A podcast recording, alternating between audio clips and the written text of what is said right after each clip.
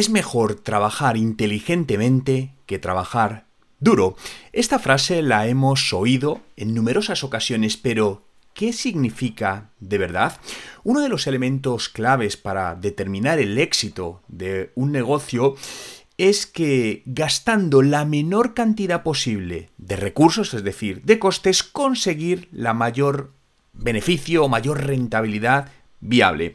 Esta es una de las mejores maneras, en mi experiencia, para mejorar esto es midiendo o mejorando la productividad, ya que lo he comentado en otros eh, episodios de, este podcast. Eh, no se trata de hacer un negocio que facture mucho más, sino que mejorando la productividad reduzcamos los costes que hacen que esa facturación sea posible y a su vez crezca la facturación.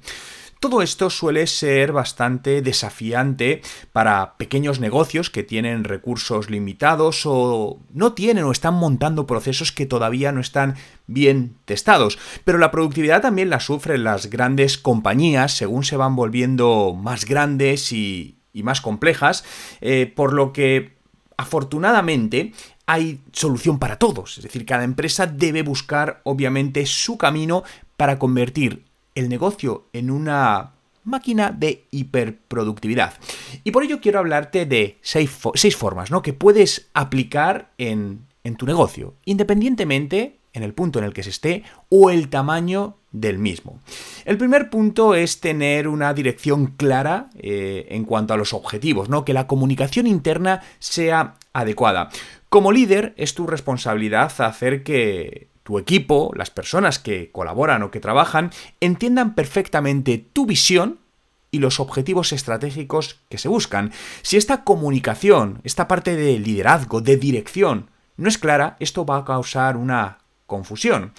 Y una confusión significa perder mucho tiempo y un desalineamiento de los objetivos que se buscan y por lo tanto que al final no se van a, a conseguir. Por lo tanto, asegúrate que este mensaje de objetivos, de dirección que quieres seguir, no se puede malinterpretar, lo dejas 100% claro. En esta parte yo me gusta mucho trabajar con la metodología de objetivos SMART, ¿no? que es muy conocida, es el acrónimo de objetivos que, que son medibles, alcanzables, relevantes y específicos, de tal manera que pasas de la subjetividad, al final es muy difícil que haya una malinterpretación y esto es importante, evitar estas malinterpretaciones.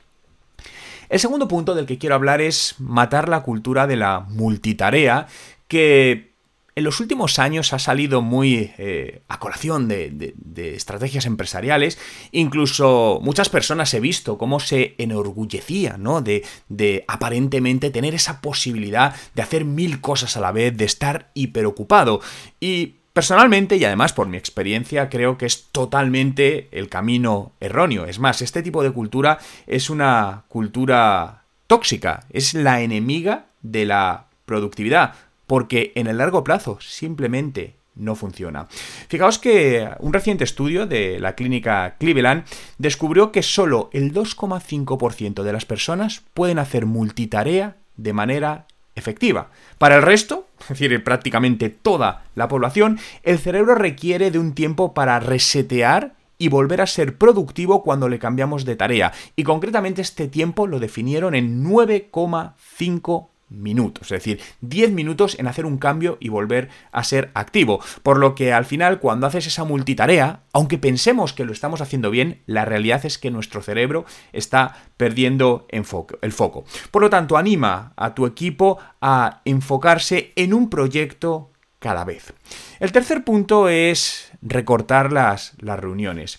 Un, un reporte, un estudio que hizo la empresa Dialpat en 2021 concluyó que el 38% de los trabajadores gastaban entre 4 y 12 horas a la semana en reuniones y un 11% entre 12 y 20 horas a la semana. Fijaos, estamos hablando de, bueno, 20 horas, la mitad de las horas que se trabajan en la semana en reuniones. Y todos conocemos a personas, o lo hemos sufrido en primera persona, donde un día otro día estás en reunión tras reunión tras reunión y luego dices, es que no me ha dado tiempo a hacer mi trabajo operativo. Fíjate, una buena manera de comenzar es eliminar aquellas reuniones que al final tienden a ser foros de discusión. Y esto pasa mucho, sobre todo más en reuniones presenciales que en reuniones online.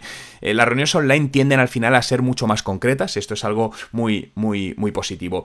En lugar de esto, replantea las reuniones de alguna manera que estén con un objetivo claro cada reunión y que lo que se salga de ahí se elimine. ¿No? Aquí hay distintas metodologías, estrategias, ¿no? A mí me, me, gusta, yo trabajo mucho con un método propio basado en la holocracia que he creado, donde al final, oye, las cosas van un poco eh, como muy esquematizadas. Claro, hay personas que dicen, bueno, pero es que esto es muy impersonal, es muy frío.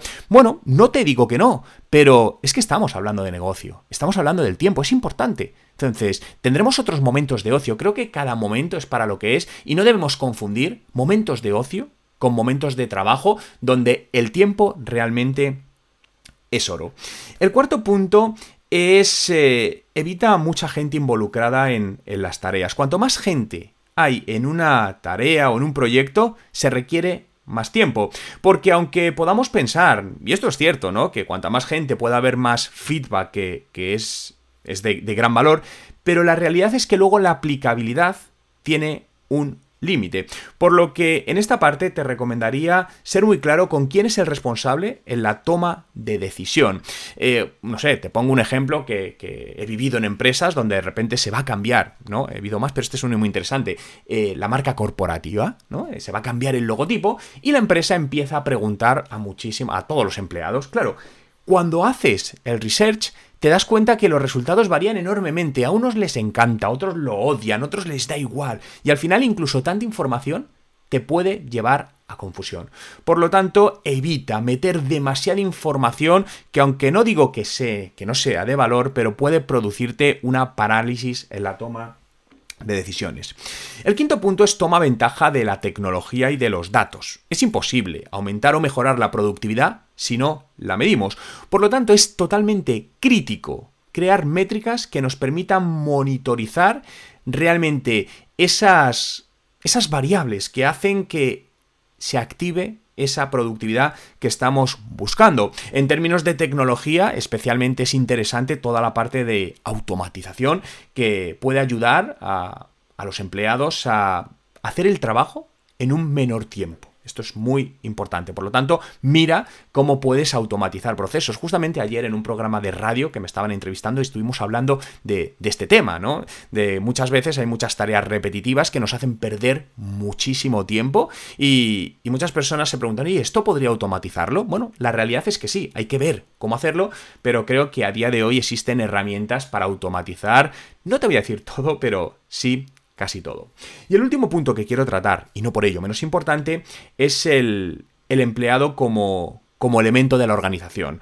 Eh, es importantísimo reconocer que las personas, los empleados, es la base del trabajo productivo. Al final, sin ellos, eh, el negocio no, no sería negocio. Un interesante estudio realizado por el Departamento de Economía de la Universidad de, de, Warwick encontró que los empleados que son más felices en el trabajo son un 12% más productivo. Bueno, este dato obviamente eh, es una media y puede variar enormemente, pero lo que no hay ninguna duda es que un empleado que no está feliz en un puesto de trabajo no es un buen activo para la empresa. Es un activo incluso contaminante, porque realmente al final, normalmente, ¿qué sucede cuando alguien no está a gusto en una empresa? Que empieza a hablar con otras personas, otros compañeros de trabajo, y esa toxicidad, justificada o no, ¿eh? no voy a entrar en eso, porque en algunos casos, oye, esa toxicidad eh, que se genera tiene un, tiene un fundamento, pero es cierto que se viraliza como si fuese un virus, ¿no? Y empieza a entrar y empieza a crear un mal ambiente de trabajo en otras personas cuando no lo había. Por lo tanto, eh, trabaja muy bien esta parte del el elemento, el empleado como elemento, su felicidad, su productividad, identifica a aquellos trabajadores que realmente por alguna razón no están contentos para tomar las medidas que creas oportunas. Eh, en algunos casos puede que no tenga solución, pero en otros casos muchas veces replanteando un plan de carrera a ese empleado porque se encuentra desmotivado, porque a lo mejor lleva mucho tiempo haciendo lo mismo y quiere crecer profesionalmente, pues puedes eh, darle la vuelta a la tortilla, como se dice, y conseguir un empleado motivado y mucho más productivo. Muchas gracias por estar ahí. Recordarte que si quieres más información, documentación de cómo mejorar los resultados de tu negocio con ayuda de las nuevas tecnologías y el marketing digital, en mi web juanmerodio.com encontrarás todo lo que necesitas.